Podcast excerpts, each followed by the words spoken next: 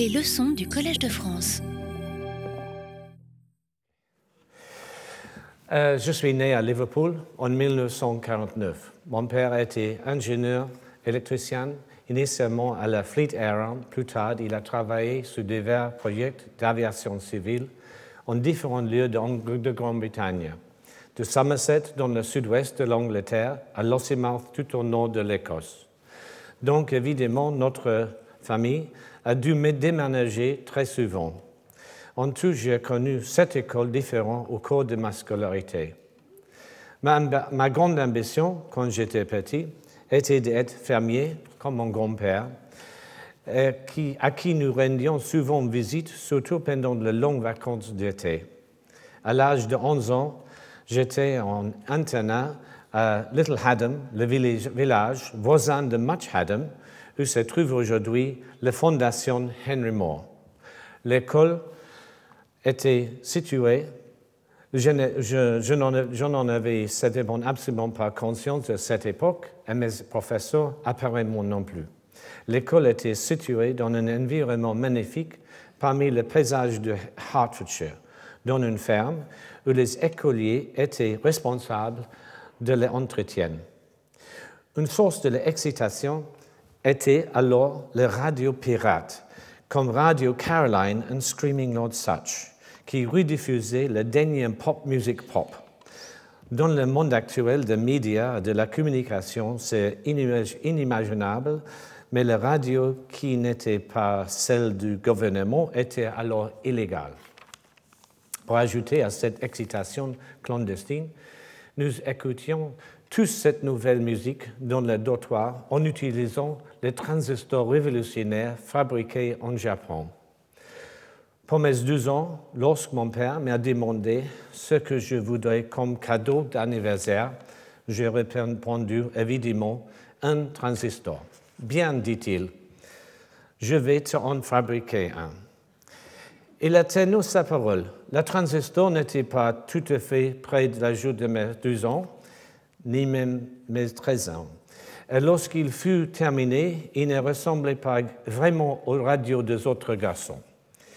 Il avait à peu près la taille d'une brique, recouvert d'une pellicule de plastique bleu pâle avec deux boutons d'oreille, une pour le volume et pour un autre pour changer la longueur d'onde. Le programme que j'ai recevé était très limité. En fait, je n'avais que la BBC nationale et la BBC internationale. Euh, outre, il était difficile à cacher sous mon oreiller en cas d'inspection d'autotrottoir.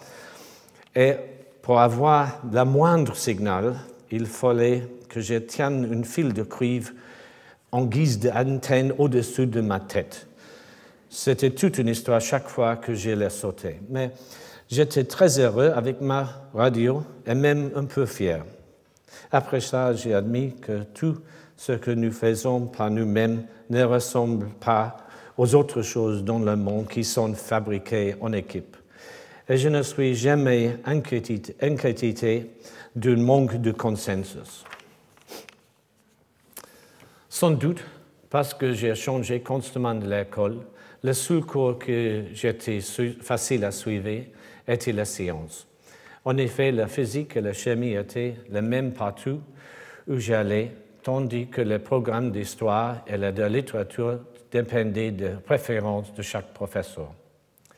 La seule chose que j'ai complètement loupée, c'était le cours d'art plastique, qui ne collait jamais avec mon euh, emploi de, de temps.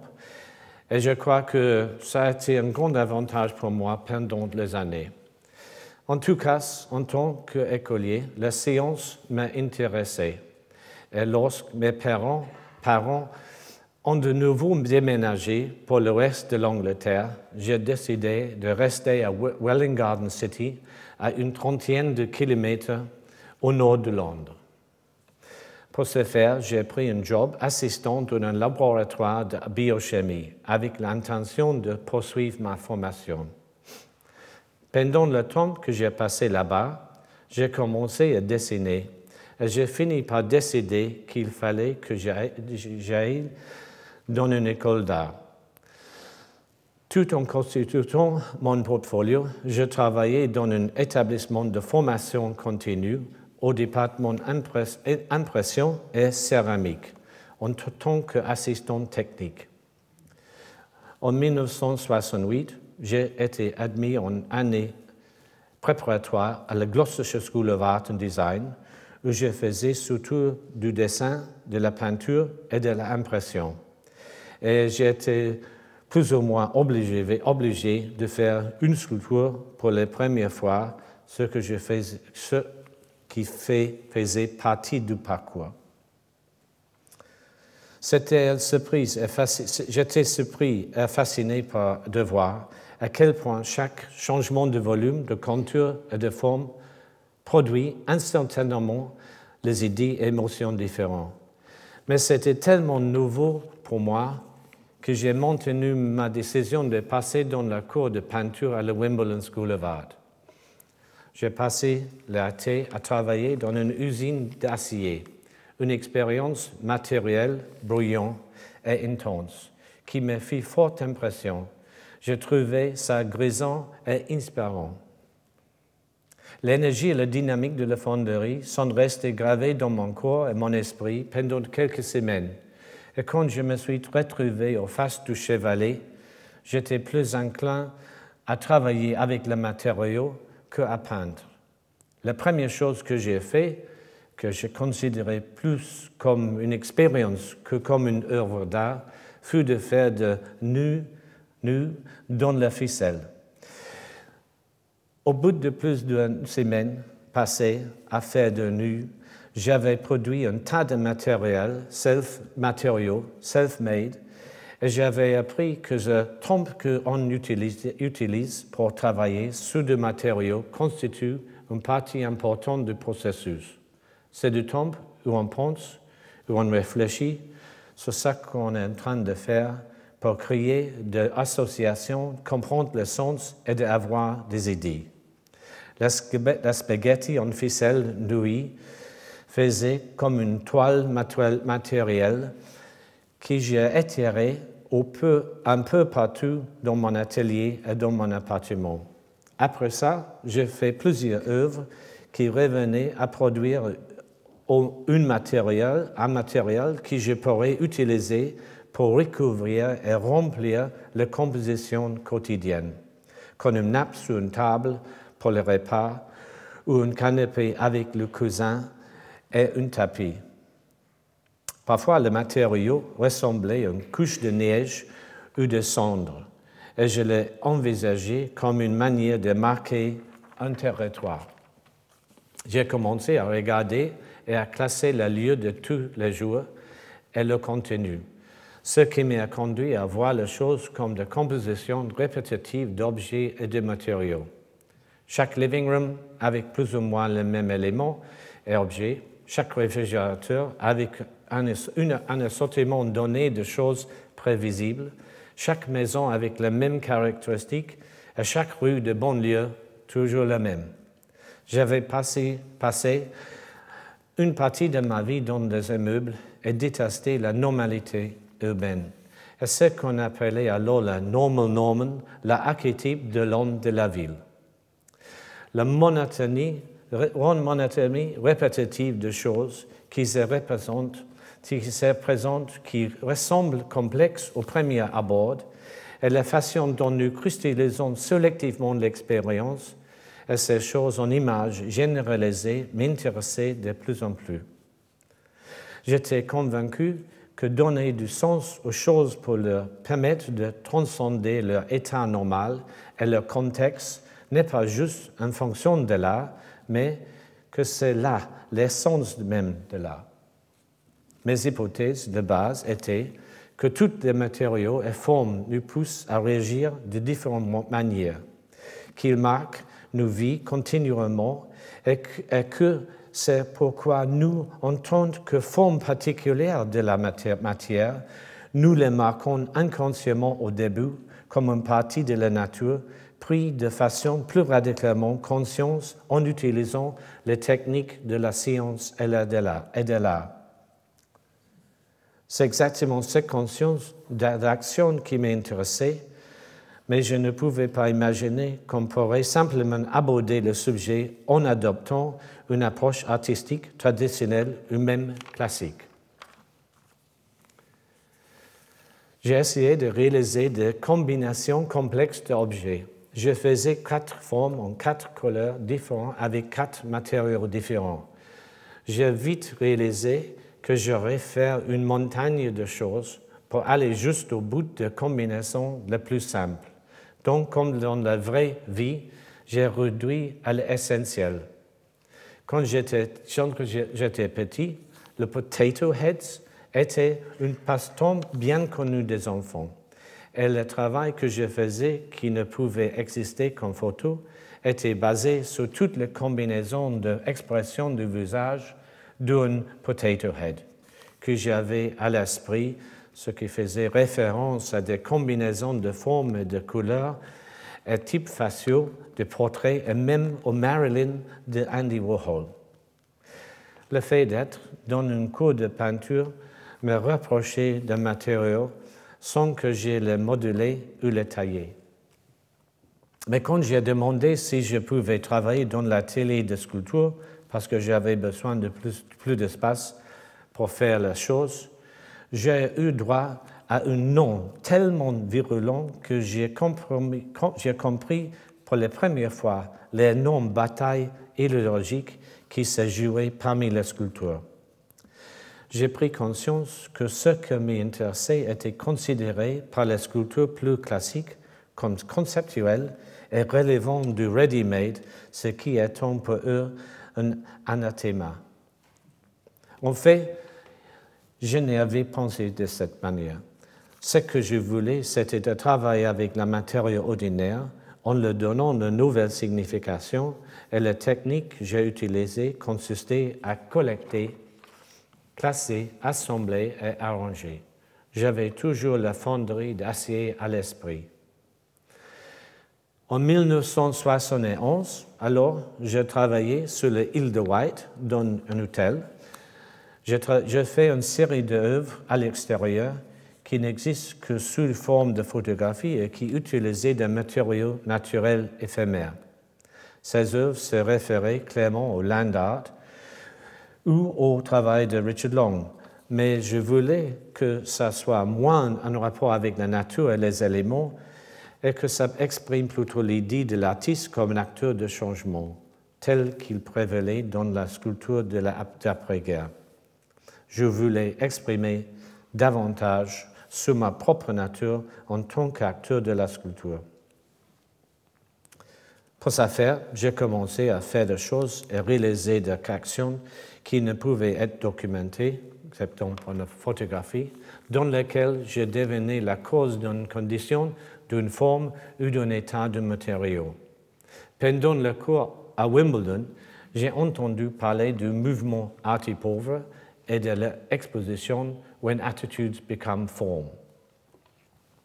Bien que ces expositions couvrent un, large éventail d'attitudes, éventail d'attitudes et artistes différents, j'ai senti immédiatement que je pouvais m'identifier avec bon nombre de leurs préoccupations, notamment en faisant des choses qui montraient la qualité des matériaux et objets et en les utilisant pour développer un système de signification, contrairement à l'utilisation de matériaux qui consiste à tailler ou modeler selon une forme dont seul décide la sculpture. La première attitude consiste à laisser le matériau prendre la forme, ce qui dit quelque chose sur ce matériau, et l'autre en dit plus sur la sculpture. À cette époque, il y avait plein de débats sur la déterminabilité, la probabilité et l'aléatoire. Il y avait toujours quelqu'un pour trouver votre signe astrologique chinois ou pour vous demander votre signe de zodiaque. Les questions de déterminisme et de signification et de ramifications mathématiques, scientifiques, religieuses, politiques et culturelles. Quel libre arbitre avons-nous et dans quelle mesure pouvons-nous déterminer notre destin? Qui sommes-nous et comment nos vies évoluent-elles Ces questions avaient une importance particulière pour les tenants de la modernité qui proclamaient la culte de l'expression individuelle et libre. D'un autre côté, accepter la complexité abyssale des choses et ce que nous apparaît comme chaotique ne revient pas juste à prendre un rôle infinitésimal devant la totalité, mais à accepter avec grâce le fait de faire partie de quelque chose de beaucoup plus grand et important que tout ce qu'il y a d'individuel. Certains appelleront ça du fatalisme. Quand nous commençons à réaliser que nous avons effectivement beaucoup moins de libre arbitre que nous aimerions l'imaginer, cela nous donne, une connexion universelle aux choses. Quand nous commençons à réaliser que nous avons effectivement beaucoup moins de libre arbitre que nous aimerions l'imaginer, cela nous donne une connexion universelle aux choses. C'est évident de toute façon en chimie et en physique, mais ça a aussi des implications importantes sur notre manière d'agir. L'aléatoire a été un des grands principes de travail de Duchamp et c'est particulièrement bien exprimé dans les œuvres de John Cage c'est devenu un aspect essentiel et une influence majeure de l'art dans la seconde moitié du XXe siècle. Par rapport à la sculpture, la position extrême était la suivante. D'un côté, il avait l'idée que, comme toute chose est matérielle ou manifestation, que tous les matériaux ont une signification, alors utiliser cela pour exprimer des émotions ou de la poésie ne demande qu'un peu de soutien de la part de l'artiste. De l'autre, que rien ne signifiait quoi que ce soit si l'artiste n'y met pas la main pour lui donner la forme voulue. Il y a bien sûr quantité d'autres manières de décrire ces approches et des degrés divers et combinaisons de deux. Je considérais ma méthode de travail comme une forme d'observation autant qu'une façon de faire quelque chose. Peut-être un héritage de la, du laboratoire. En 1973, j'ai été admis au cours de sculpture du Royal College dans le centre de Londres. J'avais là un vaste atelier que j'ai partagé avec Peter Venn, une sculpture de St. Martin's. J'avais acheté un vélo tandem que j'avais transformé pour pouvoir rassembler les matériaux pour mon travail. Ce qui m'intéressait particulièrement, c'était les objets et tous ces trucs qui, de toute évidence, avaient été utilisés dans un but bien précis et qui avaient donc reçu une forme spécifique, que ce soit un carrelage de salle de bain ou une chaussure, mais qui, après avoir été libérés de leur fonction, avait subi des changements de forme. Je trouvais ça intéressant à deux égards. Premièrement, j'avais été très impressionné par le minimal art, notamment par Don Judd, Carl-André, Dan Flavin et Solowit, mais cette fascination a disparu quand le détachement émotionnel et l'infinité pour la culture dominante de la géométrie et des produits industriels, en particulier de sa architecture, ont commencé, a commencé à me irriter. Cela peut, peut n'est-ce pas, semble bien raisonnable, mais qu'attendent d'autres d'un jeune de 24 ans? Le minimalisme correspondait, selon moi, à une forme d'impérialisme culturel américain qui essaie, avec un certain degré de polémique tyrannique, de s'affirmer comme l'ultime destination logique de la sculpture dans la décrépitude des formes entropiques des débris de construction, je voyais un merveilleux retour à l'état suprême de chaos. Deuxièmement, en tant que jeune garçon, j'avais toujours été intéressé par la géologie. Et mon frère et moi parcourions souvent de longues distances à vélo pour collectionner des pierres, des minéraux et des fossiles. Je possède encore de nombreux spécimens que nous avons rassemblés dans les années 50. Le, le plus grand atout du, du, Le plus grand atout du département de sculpture du Royal College était nous partageons l'arrière-cour du Natural History Museum et du Geology Museum et étions autorisés à pénétrer dans ce sont les deux fabuleuses institutions. La richesse de formes qu'on peut trouver, ne serait-ce que dans la section de minéraux, était tout simplement écrasante. J'ai passé là des heures et des heures. Elle a contemplé et dessiné toutes ces merveilles qu'on pouvait y trouver.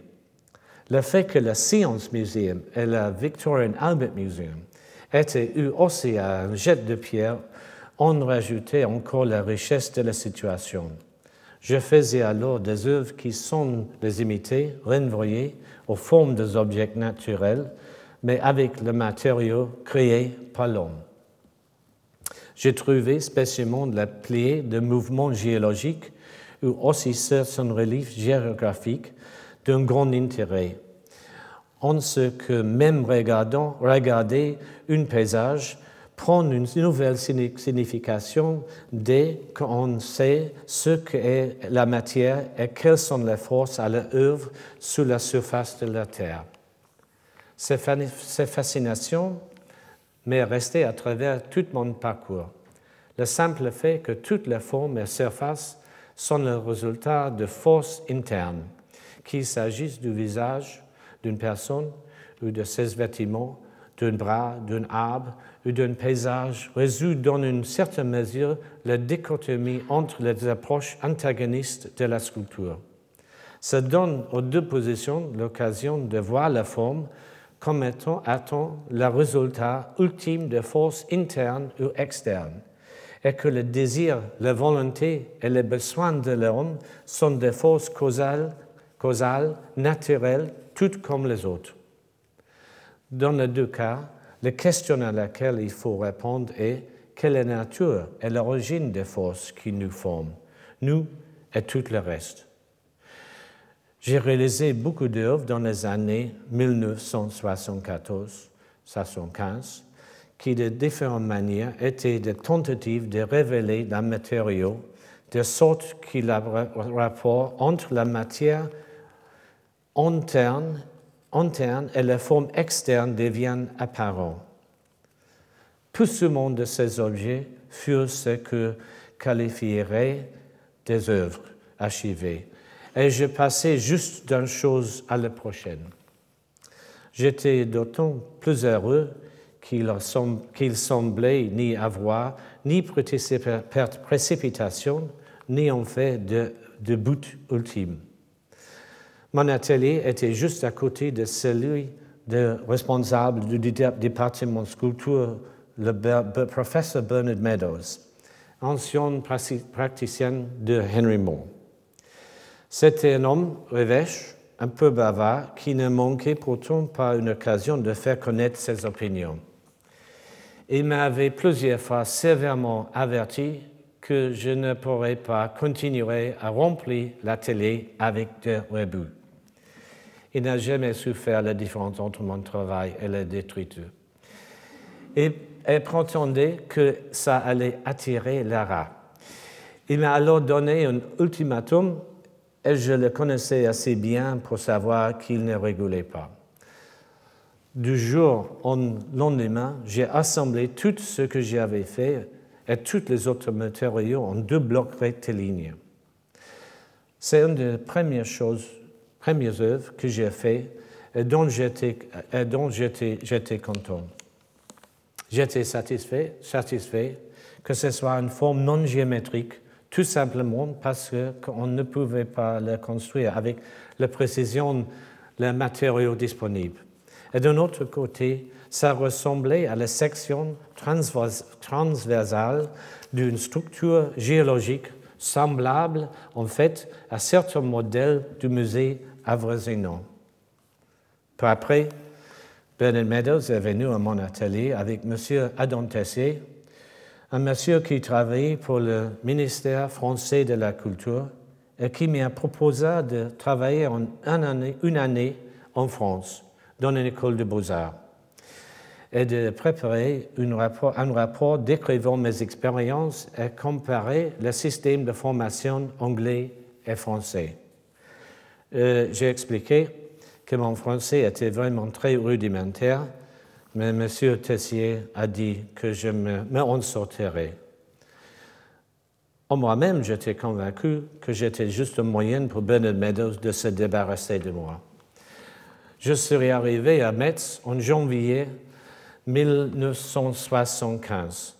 L'hiver, était particulièrement froid et neigeux. Le directeur de la l'école des beaux-arts n'était pas emballé de ma voix, car ça n'était pas lui qui m'invitait pris la décision. Euh, ce n'était pas lui qui avait pris la décision. Il, il croyait que j'étais une sorte d'espion.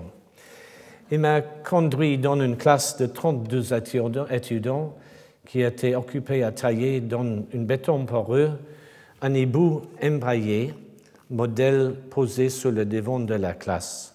Le directeur m'a présenté en expliquant que j'étais anglais et m'a dit que c'était désormais mes étudiants et qu'ils étaient français.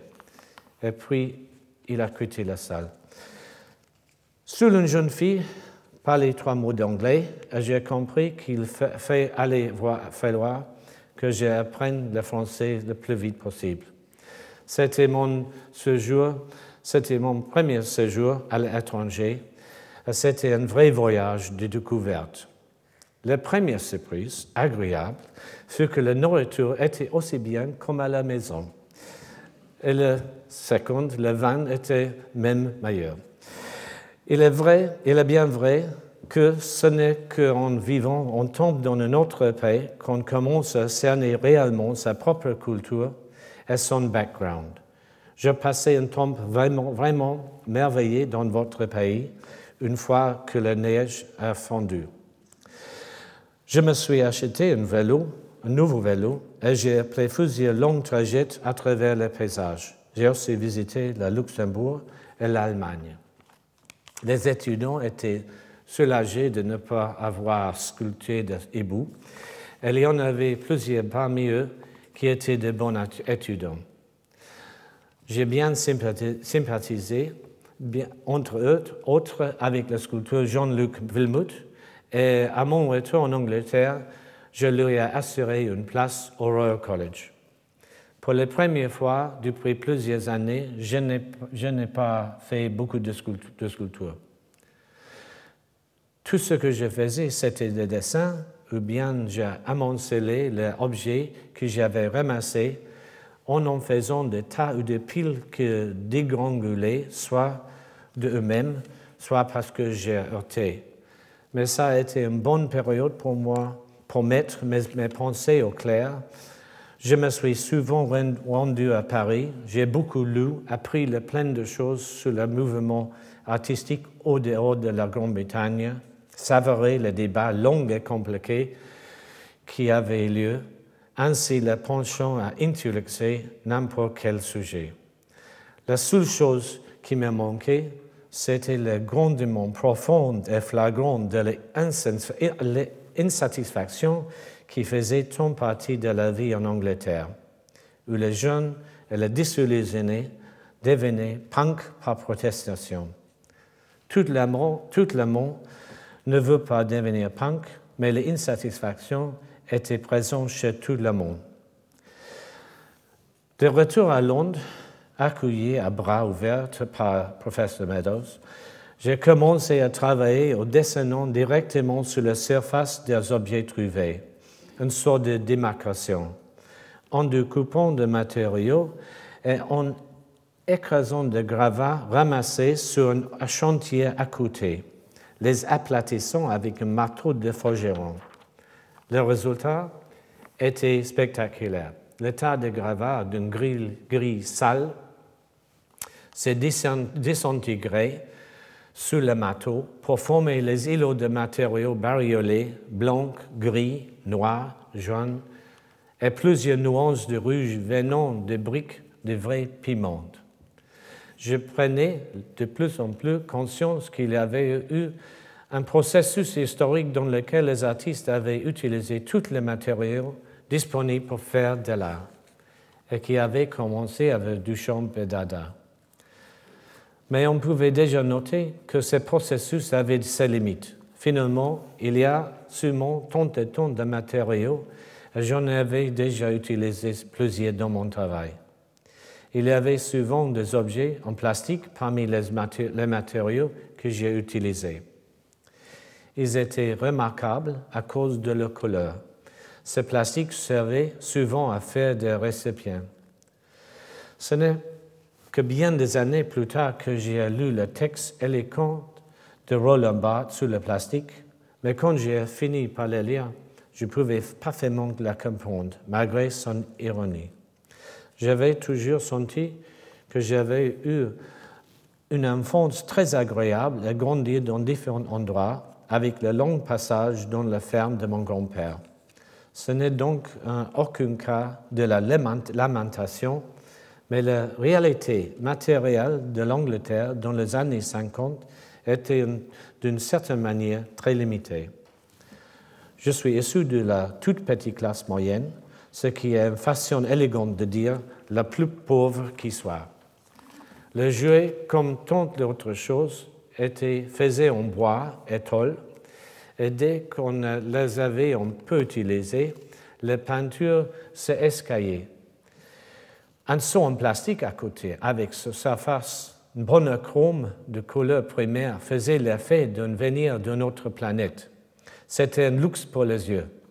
Les gens ont souvent l'impression que l'usage que j'ai fait du plastique comme matériau pour mes œuvres une sorte de geste ironique, mais je l'ai fait.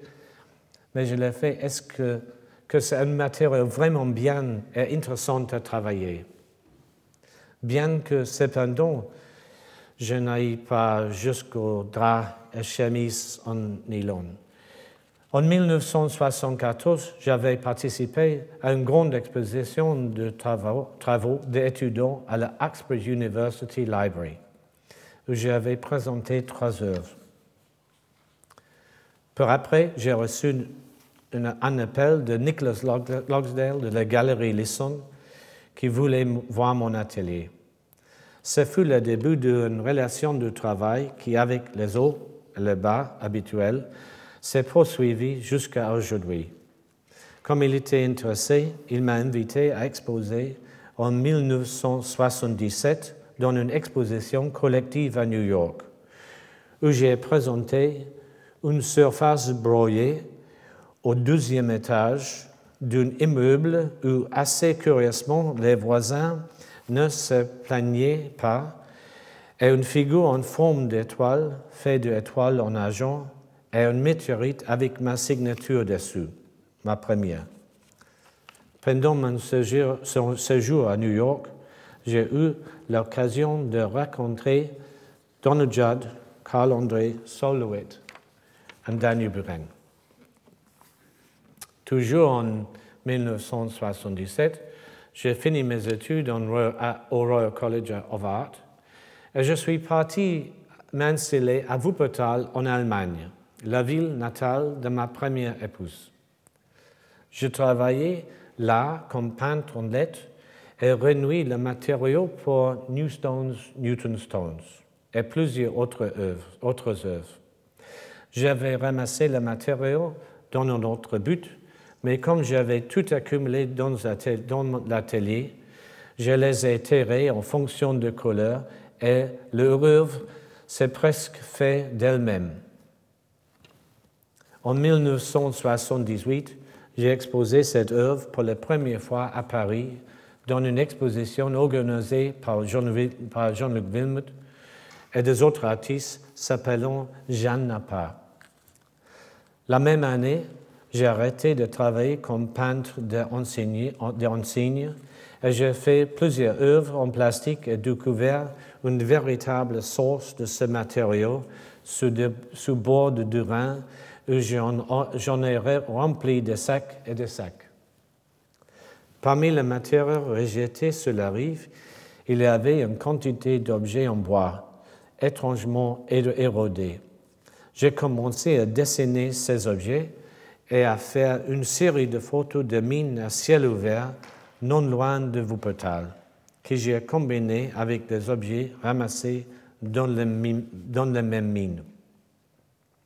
En 1978, j'ai eu ma première exposition personnelle à la Listen Gallery avec ses œuvres. La fin des années 70 était une époque, où on cherchait activement des artistes nouveaux et les plus jeunes après plus de dix ans de domination d'un art poussé par le concept.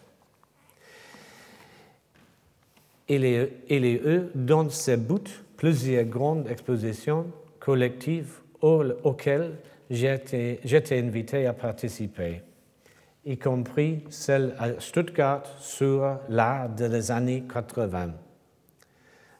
À la surprise de plusieurs, et particulier, je crois, des organisateurs d'expositions, la nouvelle tendance en art contemporain n'était pas la sculpture, mais en réalité le retour de la peinture dans l'origine diverses, essentiellement d'Italie et d'Allemagne.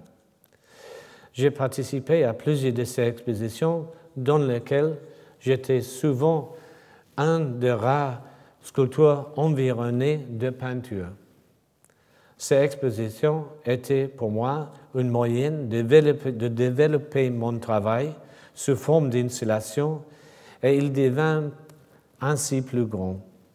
Comme j'ai toujours été fasciné non seulement par les matériaux, mais aussi par le simple objet qui compose la masse du matériau, j'ai commencé à utiliser, un de mes objets trouvés comme motif pour le matériau, matériel. De cette manière, j'ai commencé à produire des images, ce qui était une manière commode d'éviter des formes plus géométriques et m'a entraîné dans un processus de sélection aléatoire, aléatoire vers le nouveau contenu et idées. En 1978, j'ai exposé à la Lutzerstrasse Situation à Berlin, Berlin où j'ai utilisé une capsule de bouteille, un flacon de détergent et une joue représentant une Indienne d'Amérique du Nord comme motif pour trois œuvres, œuvres installées sur le sol. Et en 1979, j'ai exposé à la Listen Gallery où pour la première fois j'ai fait un relief mural au partir de fragments de plastique. Ces œuvres étaient une référence directe au dessin de silhouette sous le j'ai fait, que j'avais fait au début des années 70. J'ai commencé à m'intéresser au changement de rapport d'équilibre entre le matériau, l'objet et l'image dans les œuvres, et même dans l'acte de fabrication de celles-ci. Ces œuvres allaient se développer dans plusieurs séries de différents motifs.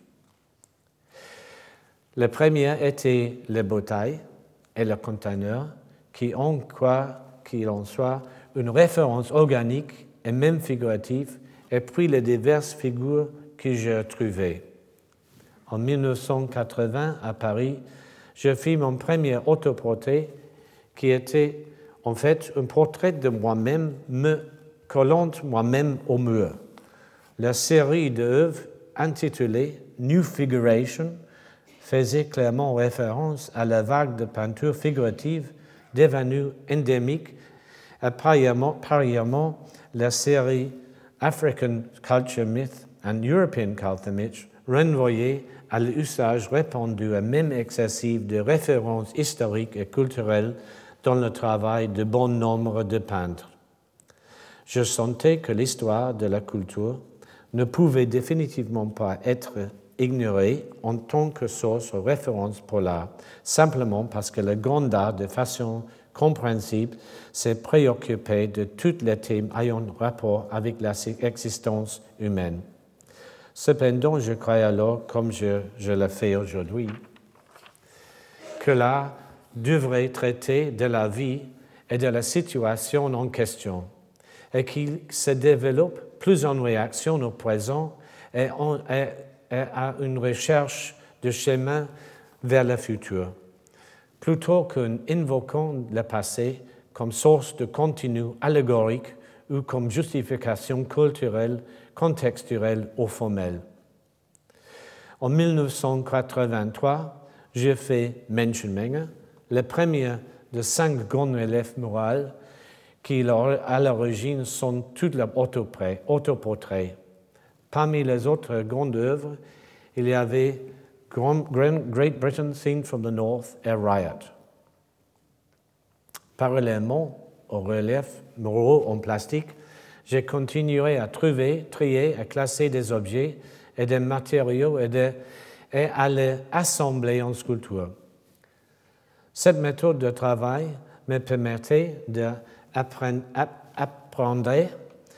comme dans une minutieuse investigation, le grand monde matériel qui m'entourait.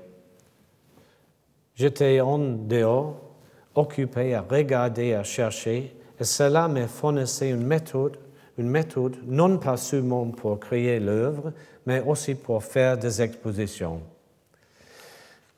Trouver ou identifier les, matériaux, classer et trier sont des actes qui déracinent les objets et de leur répartition et contexte habituel, de l'accumulation de formes et de l'assemblage de matériaux, conduisant ainsi à des abstractions qui aident à donner du sens à ce qui autrement paraît n'être qu'une fouillis chaotique de matériaux et de, choses.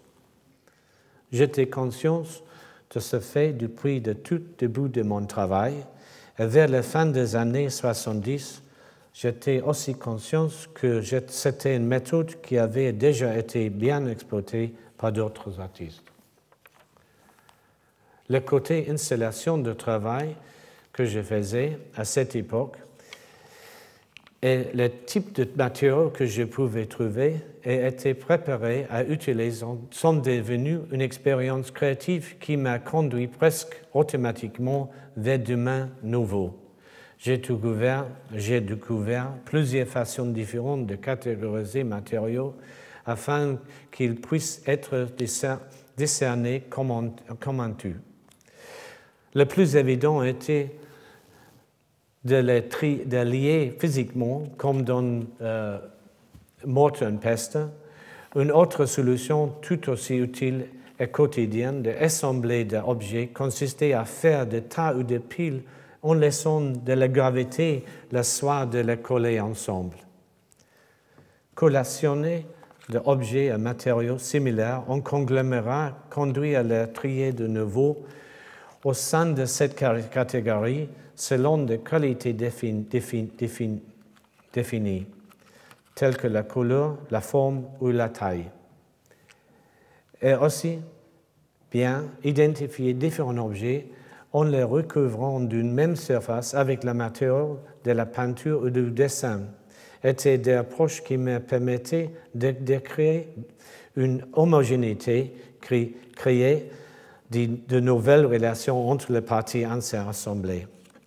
J'étais content que la série d'œuvres que j'ai faites au début des années 80 soit souvent basée sur un travail et des techniques de travail que j'avais pratiquées pendant mes études et que cela m'a allé éloigné loin au-delà de mon point de départ initial. Je suis conscient de décrire le développement de l'œuvre comme une série de processus matériels donne inévitablement l'impression d'une approche plutôt, formelle. C'est pourtant rarement le cas. Faire de la sculpture est une lutte radicale pour des valeurs. Et les raisons qui me font d'avoir cette opinion ont un arrière-plan extrêmement émotionnel qui a à voir avec ce que je considérais comme un gaspillage absurde et cruel de matériaux, qu'ils soient de nature animale, végétale, minérale, et de la vie humaine. En 1984, pour le catalogue de mon exposition à la Kessner-Gesellschaft de Hanover, j'ai écrit la chose suivante. Ce qui m'intéressait en premier lieu, en faisant des images et objets, était à rester encore la création d'objets qui n'existent pas dans le monde naturel ou fonctionnel, qui peuvent refléter et transmettre des informations, des sentiments sur le monde et sur ma propre existence. Leur intention n'est pas d'être des déclarations dogmatiques, mais des propositions, ce qui est pour moi une distinction essentielle. L'impulsion vient directement de mes observations et expériences dans le monde qui m'entoure et résulte rarement de la littérature ou de l'histoire culturelle. Mais je reconnais, je reconnais positivement le fait et l'influence que cela a de vivre à un moment particulier dans le temps. Dans mon travail, j'avais toujours voulu aboutir à des formes par un dialogue avec le matériau. Pour y parvenir, j'avais essayé d'approcher et de faire l'expérience de matériaux à un niveau brut et fondamental, où je me suis guidé par mes sens. Je suis à continuer d'être souvent imparé par un grand étonnement et je, je m'émerveille que nous soyons ici. C'est quelque chose dont nous avons tous conscience, mais curieusement, dans la banalité de la vie quotidienne, nous l'oublions trop souvent. Le matériau existe du fait de nombreuses structures formelles différentes qui le sous-tendent, mais à nos yeux, nos yeux, il y a toujours un point où il rêvait une qualité émotionnelle. En 1983 est apparue une nouvelle génération de sculpteurs internationaux venant principalement d'Angleterre, l'Allemagne, de France, d'Espagne et d'Amérique, avec l'intérêt et des champs de travail formels différents. La plupart de ces œuvres étaient basées sur le ready-made, des assemblages de matériaux et de constructions, et beaucoup de sculptures se voulaient impérativement conceptuelles. J'avais eu l'occasion d'exposer plusieurs fois dans les années précédentes. Seulement en 1982, seulement à l'âge de 33 ans, j'ai eu deux expositions personnelles à travers le monde, à New York, Tokyo, Berlin, Paris, Londres, à New York, à New Delhi. J'ai aussi exposé à Document 7 à Castle dans cet an. Ce n'était bien sûr qu'à cause de la nature quasi performative de mon travail et du fait que je voyageais constamment d'une exposition, exposition à l'autre, muni de ma valise et de ma propre substance pour vivre et travailler. Immanquablement, cette période intense qui m'a permis de forger mes idées sur la sculpture en général et mon travail en particulier a pris une fin abrupte. Elle était due en partie à diverses crises dans ma vie, mais tout autant de la fatigue et au sentiment croissant que je ferais mieux de retourner dans mon atelier si je voulais continuer à développer mon travail. Trop souvent, j'avais trouvé des matériaux et objets intéressants dans le contexte de préparation d'une exposition j'avais eu le sentiment qu'il me fallait plus de temps pour travailler sur le matériau pour arriver à une destination nouvelle et pour moi inconnue. En 1983, j'ai trouvé un atelier plus grand, j'ai employé deux assistants et commencé à faire des choses en plâtre, bras, cire et en, sculptant de formes en polystyrène. Ce n'était pas tout à fait un nouveau début pour moi, puisqu'il y avait encore beaucoup de choses que j'avais voulu faire en utilisant des objets existants. Mais c'est un nouvel aspect de mon travail. Je me tout de suite trouvé soudainement en plein conflit entre la sculpture qui trahit que tout contenu en sculpture ne résulte que de formes matérielles, qu'elle ait été taillée en modulé, et d'un autre côté, la sculpture qui croyait que toute la forme vient d'un besoin d'exprimer un certain idée ou concept. C'est le perpétuel débat sur la forme et la continue. Les uns accusent les autres du formalisme académique et les autres de répliquer que peu importe comment on appelle l'arrangement de choses, tout fait basé sur les idées quasi-intellectuelles, ce n'était en tout cas définitivement pas de la sculpture. Dans le fait, bien sûr, la longue histoire de la sculpture consistant à modeler, à tailler pour produire des formes qui découlent entièrement de la volonté et de l'adaptation de sculpture, avait été l'approche que la vaste majorité de sculpteurs avaient utilisée pendant des milliers d'années. L'usage d'objets comme vecteur d'un contenu artistique où l'artiste donne, donne, une signification matérielle sans avoir nécessairement à changer forme physique du matériau, mais en modifiant le langage associé à un objet désigné, était une évolution historique importante qui a changé le paradigme de la sculpture. Ceci donne à la sculpture de nombreuses possibilités nouvelles et même une nouvelle fonction dans le monde en tant que la discipline qui explore et exprime la valeur et signification de tous les phénomènes, matériels. J'avais été témoin de cette querelle idéologique parmi les sculptures depuis le début de mes études. Et j'ai senti que c'était un point de friction parce que c'était un développement historique appelé à durer. Et je ne voyais pas de raison de me mettre d'un côté, côté, d'un côté ou de l'autre.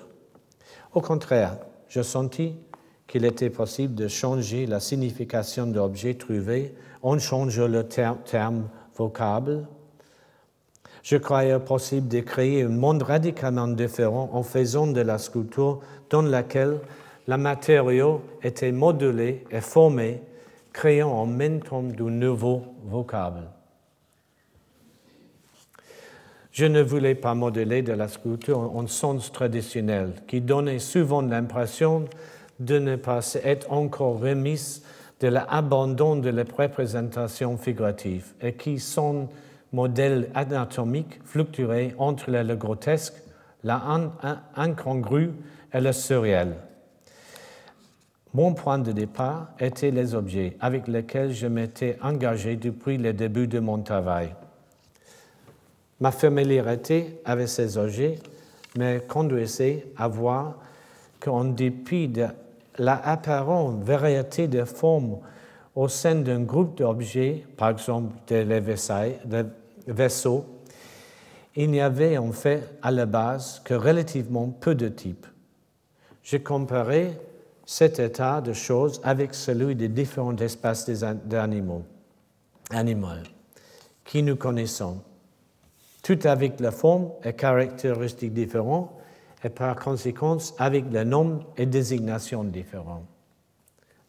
Un cachot une souris, une vache, une fourmi ou un éléphant, et je commençais à spéculer sur les espèces manquantes qui pourraient théoriquement venir combler les lacunes.